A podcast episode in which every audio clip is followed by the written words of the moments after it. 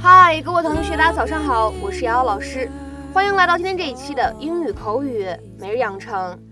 在今天节目当中呢，我们来学习这样一段台词，它呢依旧是来自于《摩登家庭》的第二季第十九集。I had no idea I was surrounded by a bunch of quitters. I had no idea I was surrounded by a bunch of quitters. 我之前不知道，原来我周围是这么一群轻言放弃的人啊。I had no idea I was surrounded by a bunch of quitters. I had no idea I was surrounded by a bunch of quitters. 在今天这样一段台词当中呢，我们来看一下这样的几处发音技巧。首先呢，第一个 had no 出现在一起呢，有一个不完全爆破的现象，had no had no。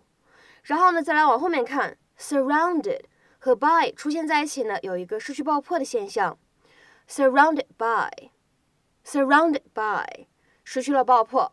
再来往后面看，bunch of 在这里呢可以做一个连读，我们呢可以读成是 bunch of，bunch of，bunch of。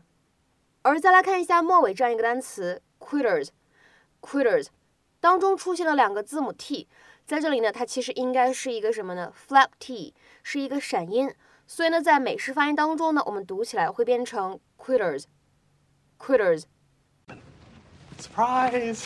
Hey, your supportive boyfriend dropped by to bring you a snack. PB and J. Pear brie and jambon, my favorites. Okay, people, let's take five. A true five. Hey, Manny, how's it going? Good, great. Uh, couldn't be better. Can we, uh. Yes, we can, uh. All right. What's up? Okay, you gotta talk to Cam. He's driving us crazy. Kevin is biting his nails again, and Ruben hasn't had a bowel movement in a week. Don't laugh. That's how Elvis died. All right, um, Manny, I'm. I can't get involved, but. All right, if you have to say something, just tell Bob Fussy that he's overdoing it and you want to go back to your old stuff. Okay, break's over, people. I want to do the French Revolution number again. Let's bring out the guillotine. Carefully this time. No, no, no. Excuse me? We don't want to do the new stuff. We want to stop rehearsing and go back to the old way, Bob Fussy. I I don't know where this is coming from. You all feel this way? Yeah. Yeah? Well, I had no idea. I had no idea I was surrounded by a bunch of quitters. This production was a joke until I introduced these children to the musical theater greats Bernstein, Sondheim. Years from now, some of these kids will still be talking about the way I Sondheimized them. Oh, I don't think that's a good way of saying. Okay. You want to do it the old way? With the same tired songs, the same drab choreography, the same tepid applause from mom and dad? Is that what you want? Just say the word. That's right. Well, too bad, people. We're doing it my way, from the top. This is a close rehearsal. March. 好，在今天节目当中呢，首先我们先来讲一下之前学过的一个非常基础的表达。在今天关键句当中呢，我们又出现了这个 have no idea，它呢是一个非常常见的表达，指的意思呢就是对什么什么事情呢完全不知道，完全不知情，be completely unaware of or know no information about something。 下面呢来举一些例子，第一个呢是一段对话：Is Sally off today? Oh, I have no idea. Ask Tina. She'll know. Sally 今天休假吗？我不知道哎，你问问 Tina 吧，她应该知道。Is Sally off today? Oh, I have no idea. Ask Tina. She'll know. 再比如说，看第二个例子，I have no idea what time it is. 我不知道现在几点钟了。I have no idea what time it is. 还有，再来看一下最后一个例子，Don't ask him to do it. He has no idea what is going on. 别让他去做这件事情，他对现在是什么情况呢？完全不了解。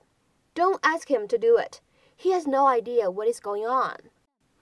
那么在今天节目当中呢，我们重点来讲这样一个单词，叫做 quitter。quitter，Q U I T T E R，quitter。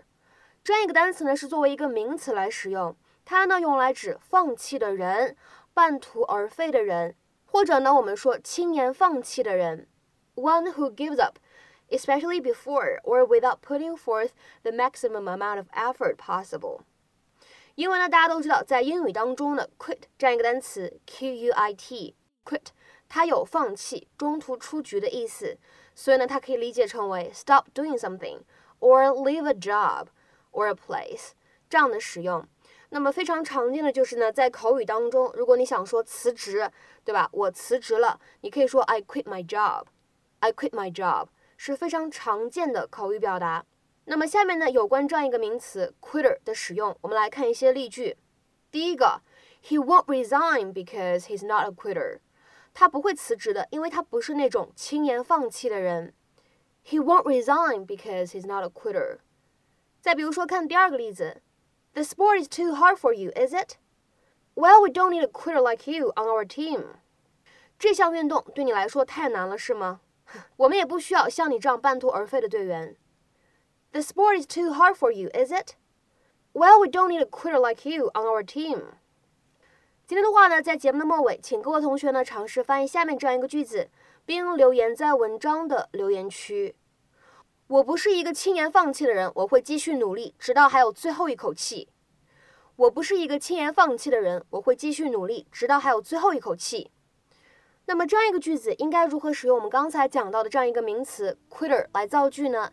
期待各位同学的踊跃发言。我们今天节目呢就先讲到这里，拜拜。